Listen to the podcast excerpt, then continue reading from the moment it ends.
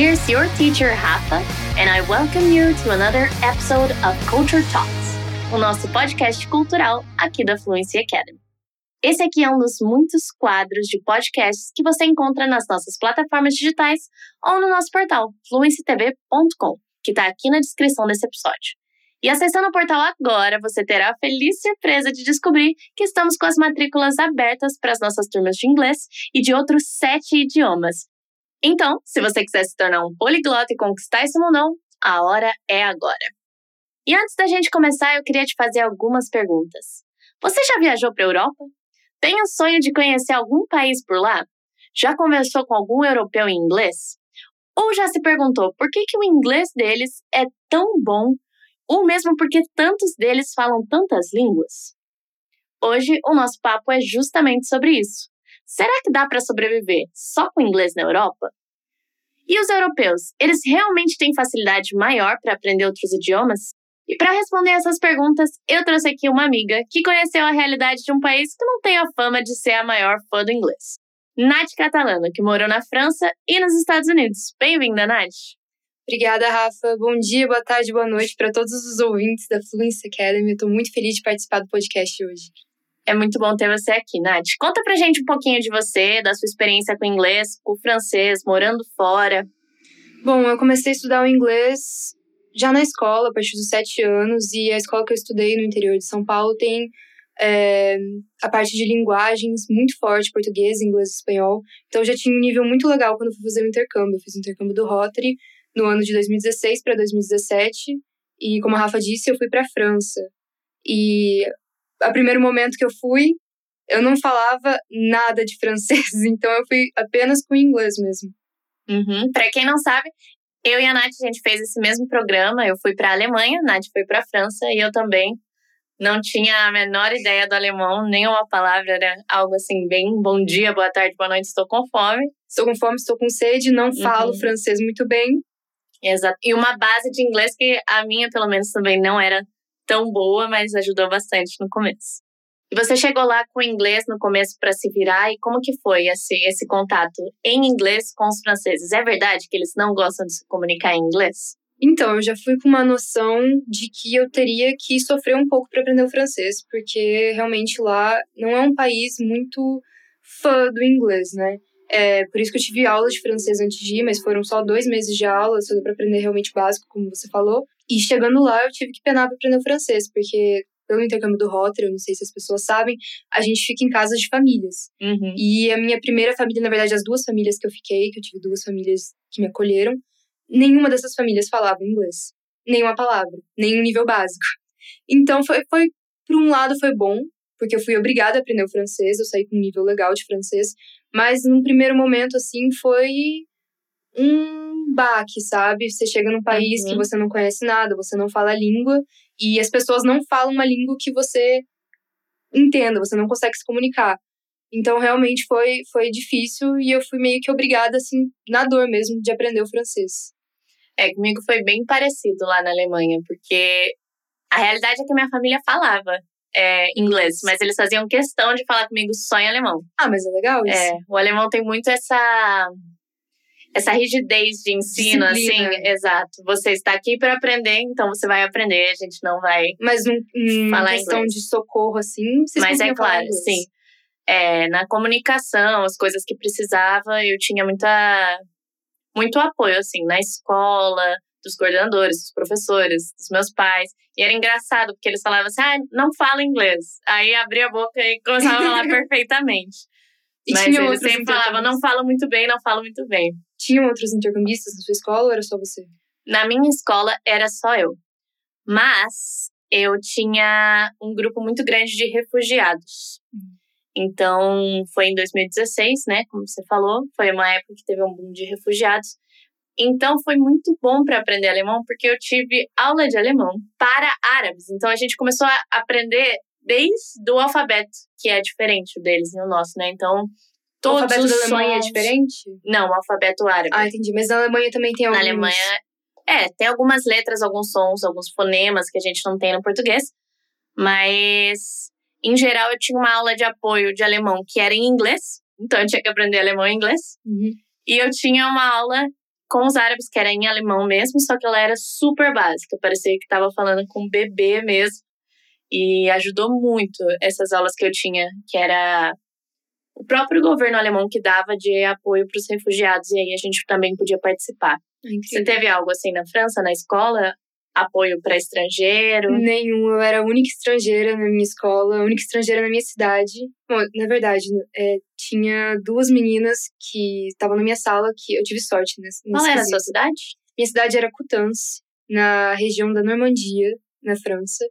E de intercambista eu era a única pessoa, assim, de estrangeira, mas tinha outras duas meninas na minha sala que eram.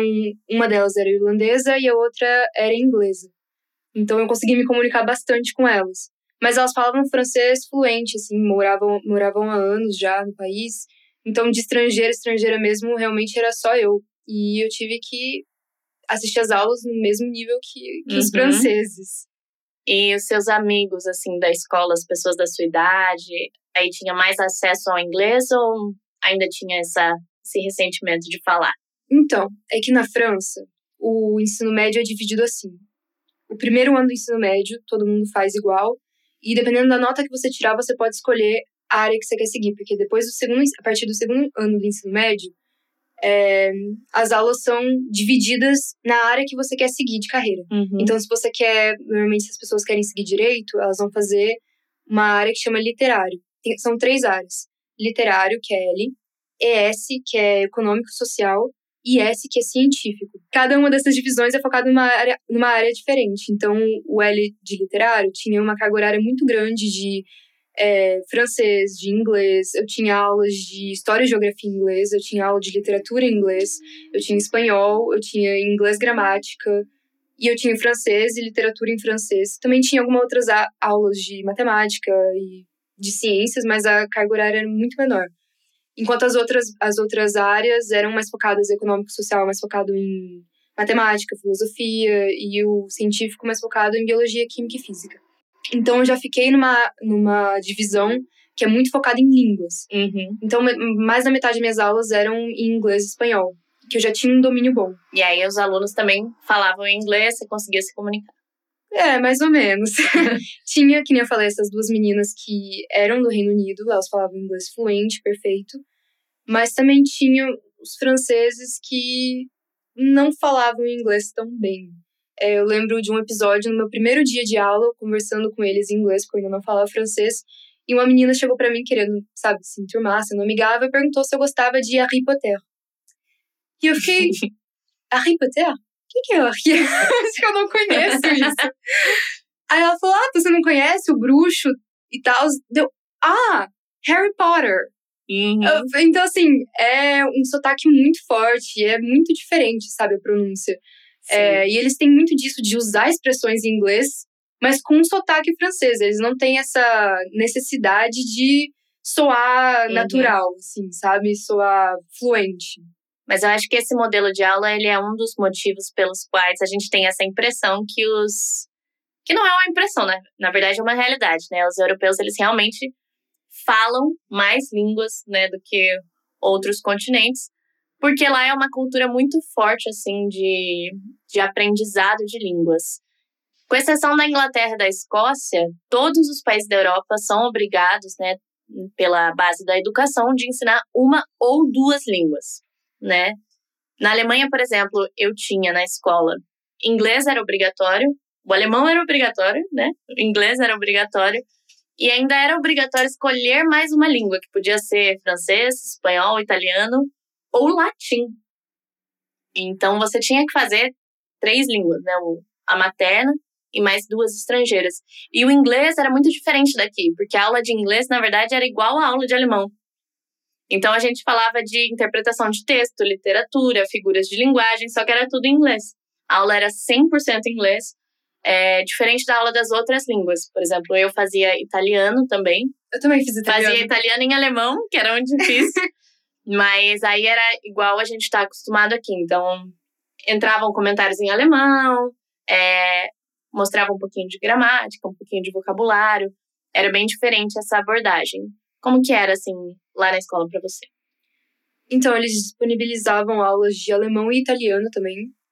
Um, mas eu achei que seria um pouco ambicioso da minha parte querer aprender francês e alemão no mesmo ano. Eu já, tendo, já estava tendo dificuldade para aprender o francês, eu falei, eu acho que eu não vou me arriscar com o alemão. E aí eu fui tentar o italiano, mas o italiano não tinha uma turma, então era online, e eu acabei largando no meio do ano e foquei só no francês e no inglês e espanhol, que eu já tinha mesmo, que era obrigatório. Então você tinha duas línguas estrangeiras obrigatórias, é, mais uma que você podia escolher. Sim.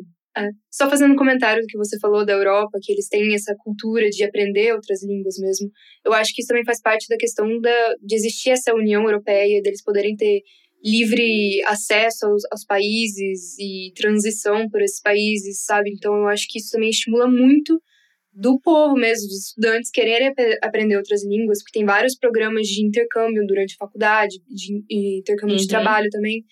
É, são é, muitas possibilidades. Então, aprender uma língua não é só, que nem aqui no Brasil, um hobby ou alguma coisa para uma viagem, mas sim alguma coisa que com certeza você vai acabar usando no futuro.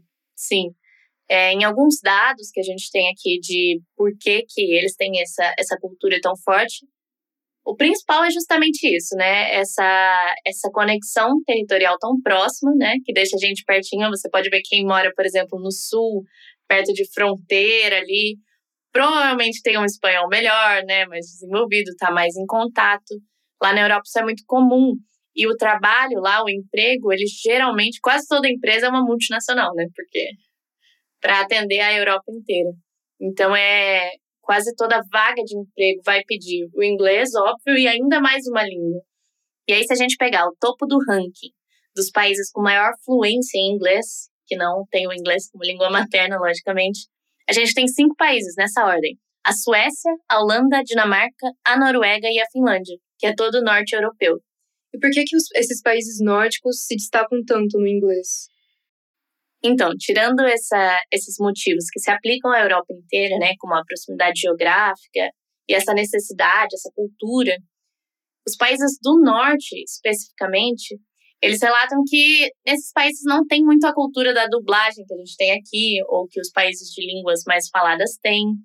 Então, todos os conteúdos de fora que chegam para eles, eles não têm um filme dublado, muitas vezes até desenho de criança não é dublado. Então, é um contato assim desde pequena com a língua direto. Fora que todos esses países, né, cinco primeiros do ranking, eles estão na família né, da, das línguas germânicas, que é a mesma que vem no inglês. Né? Também é a mesma do alemão, só que na Alemanha, como é uma das línguas mais faladas ainda na Europa, tem muitos países que falam, aí já é mais comum. Inclusive, é tão comum que no interior da Alemanha, onde eu estava, por exemplo, não chega filme no cinema sem ser dublado. Se eu quisesse assistir um filme legendado, sério, eu tinha que ir para uma capital. Na França eles também têm bastante isso de dublagem de filme. Eu assisti Bela e a Fera dublado em francês, foi uma experiência interessante. Uhum. Eu assisti, na época lançou Moana, eu acho. E Procurando Dory, dublado em alemão. Coragem. Até 50 tons de cinza eu assisti dublado em alemão. Há uma coisa interessante que você falou sobre esses países nórdicos e que eles têm muito. É, parte da cultura deles consumir é, essa cultura estadunidense e essa cultura uh, anglófona. Uhum. Uhum. Essa cultura anglófona. Eu conheci um sueco há umas três semanas aqui em São Paulo. Ele estava viajando, conhecendo, e a gente conversou bastante. E a gente começou a trocar várias músicas. Eu mostrei músicas brasileiras para ele, ele mostrou músicas suecas, mas ele teve muita dificuldade em pensar em artistas suecos para me mostrar, porque ele consome uhum. muito mais música é, estadunidense, sabe? E eu até falei para ele: "Ah, eu conheço vários artistas suecos, porque eu gosto de ouvir um pouquinho de tudo". E fui mostrar para ele e ele nem conhecia esses artistas suecos que eu mostrei. Então, realmente é uma coisa que é, né, nessa nesse mundo globalizado de hoje em dia, eles estão ainda mais expandidos assim, consumindo cada vez mais coisas de outros países, até países europeus. Sim, na Alemanha também tinha muito essa realidade, tipo, faltava referência às vezes eu perguntava para uns amigos, ah, monta uma playlist em alemão para mim, eles ficavam tipo, ah, vou colocar umas músicas de criança. É, faltava Sim. música, repertório, assim, da própria língua. Mesma coisa em francês. Eu pedi, no começo eu pedia muita música em francês para treinar a língua e treinar o ouvido. E meus amigos não ouviam músicas em francês, só ouviam músicas norte-americanas. Uma pergunta que eu tenho para você: você sentia muita diferença? Nós duas estávamos em regiões meio interioranas, né? Sim. Eu, quando ia para Berlim, por exemplo, eu sentia muita diferença. Parece que Berlim é uma cidade que se fala mais inglês do que alemão. Com certeza. Berlim é uma cidade onde você pode viver só com inglês e não precisa se esforçar para aprender alemão se você não quiser. Você tem universidades em inglês, você tem diversos trabalhos em Berlim que não demandam que você fale alemão, só inglês. A comunicação lá é quase que majoritariamente em inglês e era muito diferente de um, de um interior da Alemanha, assim. Como que foi para você lá na França? Olha, eu acho que a França é bem conhecida, né, por esse estereótipo de não gostar de falar inglês. E até certo ponto isso é verdade. Porque, como eu disse, eu morei no interior e eu não tive muito contato com pessoas que sabiam falar inglês. Eu visitei outros países durante a minha estadia na França, visitei a Holanda, e nem você comentou, a Holanda é um dos países na Europa que tem maior nível, assim, nível muito avançado de inglês. A população quase toda fala inglês. É, e eu fiquei muito surpresa na Holanda de entrar no trem, encontrar com um senhorzinho bem de idade e ele falava inglês fluente, assim, melhor que o meu, que estudava há anos também. Mas uh, aqui no Brasil não é uma coisa que você encontra, né? Pessoas já mais uhum. velhas que falam inglês. E na França também não. Eu acho que é muito parecido com o Brasil nesse quesito. Porque no interior e, assim, pessoas mais velhas, hum, vai ser muito difícil você conseguir se comunicar, se não em francês. E até os jovens, assim, eu estudei numa escola particular, então era uma educação, uma educação até um pouco melhor. As escolas públicas lá também são muito boas, mas as particulares ainda conseguem ser melhores. Então, tinha a, a escola que eu estudava tinha uma educação assim bilíngue muito boa, tinha muitas aulas em inglês, mas ainda assim eu sentia muita dificuldade dos franceses em falar o inglês e parece que eles não tinham tanta preocupação com o sotaque ou com desenvolver a língua, era mais porque eu tenho essa aula, eu tenho que fazer. Mas é, eles davam muita preferência para o francês, e isso já no interior. Acho que no interior é muito difícil você conseguir falar inglês. Em cidades grandes, como Paris, Paris é uma das cidades mais visitadas do mundo. é a cidade mais é visitada cidade... no mundo. Eu não sabia se hoje em dia uhum. ainda era, depois da é. pandemia. Ainda é. Ah, depois da pandemia eu não sei. Então, mas... mas eu sei que a Torre Eiffel é o ponto turístico mais visitado do mundo. Então, assim, lá com certeza, né? É cheio de turistas, cheio de turistas. Olha pro lado, tem muitos asiáticos na cidade. Uhum. Você fica até surpreso de tanta gente que vem. Tem um turismo muito grande da Ásia em Paris. E com certeza essas pessoas não falam francês, então dá para você conseguir se virar em Paris com inglês. Mas é claro que se você for já sabendo um nível de já tendo um nível de francês, sabendo algumas coisas básicas assim, vão te tratar diferente, porque eles têm, eu não sei se a França tem esse sentimento mais nacionalista, porque eles têm esse pensamento, se você tá no meu país, então você tem que falar minha língua. Você acha que pode haver algum ressentimento cultural por história com a Inglaterra, com os Estados Unidos, de ser uma barreira assim especificamente com o inglês? Olha, com os Estados Unidos eu acho que não. Eu lembro que eles eram bem. Posso falar? Baba... Fãs. Fãs, baba-ovo nos Estados Unidos. É... E a França tem um histórico muito bom com os Estados Unidos. Eles deram de presente a Estátua da Liberdade, se bem que depois não foi muito bem recebido isso, né? Mas, de qualquer forma, eu acho que houve muitos entraces com a Inglaterra, né, durante séculos e séculos, mas eu não acho que isso é uma coisa que perdura até os dias atuais. Eu acho que é mais uma questão um pouco mais nacionalista mesmo, de você estar tá no nosso país, você vai falar a nossa língua, entendeu? Você quer vir visitar, a nossa cidade é a mais visitada do mundo, então por que não falar a nossa língua?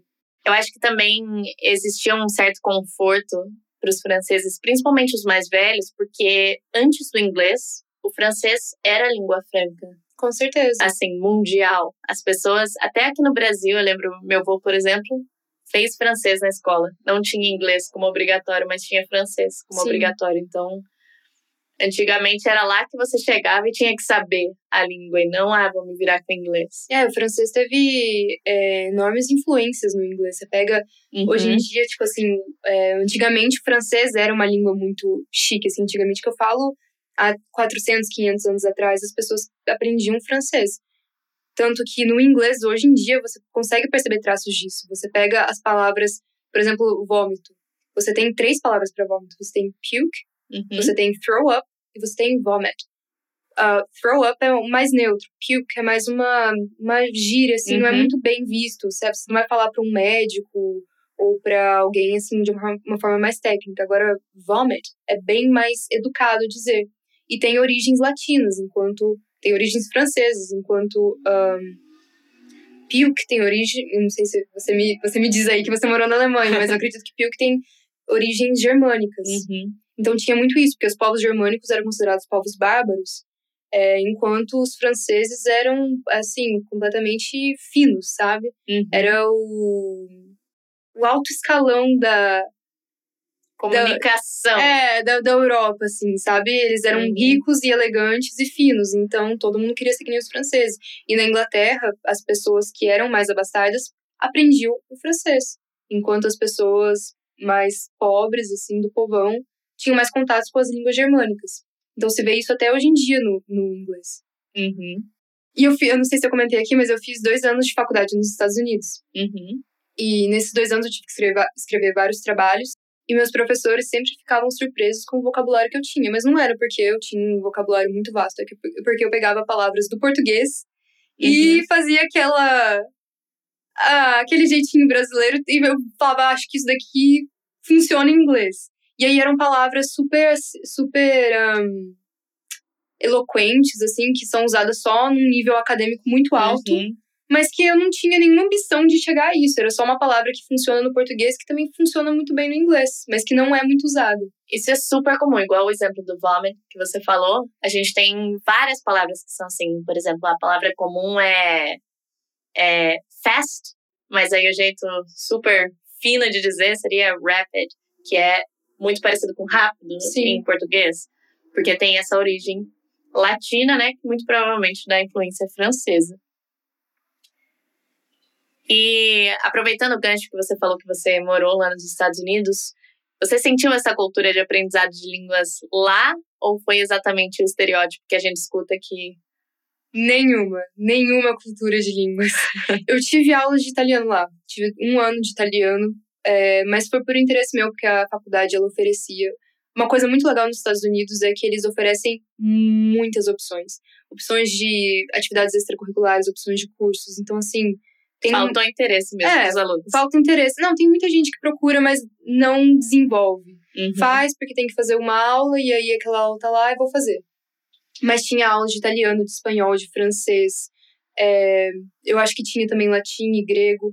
Mas não é uma coisa assim que se você fizer essa aula, passar na aula, se você não demonstrar o interesse em manter, você não vai desenvolver a língua, sabe? Uhum. Então era mais por é, pré-requisito curricular que as pessoas faziam, não era um interesse realmente em aprender outra língua. Porque muito, muitos americanos têm essa, essa ideia de, ah, bom, todo mundo fala inglês no mundo, então eu não preciso aprender outra língua. Uhum. E pensando em aprender por turismo, assim, dos países que você visitou na Europa, como que foi chegar lá? Acredito que você tenha chegado tanto com o inglês quanto com o francês, mas como que foi? Geralmente você falava inglês, era tranquilo? Que países que você visitou? É, então, com o intercâmbio do Rotary, a gente tem uma viagem que chama Eurotour. Existem outras viagens Uhum. menores, mas essa é a grande viagem que tem para quem faz intercâmbio para a Europa. E no meu Eurotour a gente passou por acho que 10 ou 11 países. Eu não lembro agora exatamente o número, mas eu lembro que a gente passou pela República Tcheca, a gente passou pela Alemanha, a gente passou pela Áustria, Itália. Talvez não tenham sido 10 ou 11 países. É, enfim, a gente passou por vários países. Eu também fiz algumas viagens menores que não foram com Rotary. Fui para Inglaterra, fui para Holanda. E dos países que não tinham inglês como língua materna, eu ainda assim consegui me virar muito bem com o inglês. Que nem Uhum. a Holanda foi muito fácil a comunicação. A Alemanha também. Eu só fui para centros urbanos grandes, assim Uhum. como eu só passei por Munique, eu acho. E a Itália às vezes teve uma certa dificuldade, mas nada assim impossível. E a gente solta aquele português misturado com italiano, Uhum. que dá para comunicar com, dá para se comunicar facilmente. E você com a sua viagem? É, a gente, eu não fiz a parte de cima do norte, a gente fez só a parte de baixo. Então também foram, foi a Hungria, a República Tcheca, a gente foi para Itália, França.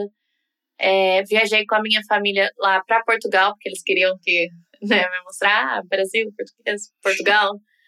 E por incrível que pareça, eu achei que Portugal foi um país que tinha mais preparo assim para atender inglês do que Sério? até Paris ou Roma, que foram os lugares que eu visitei na, na Itália e em Paris, fui para Veneza também.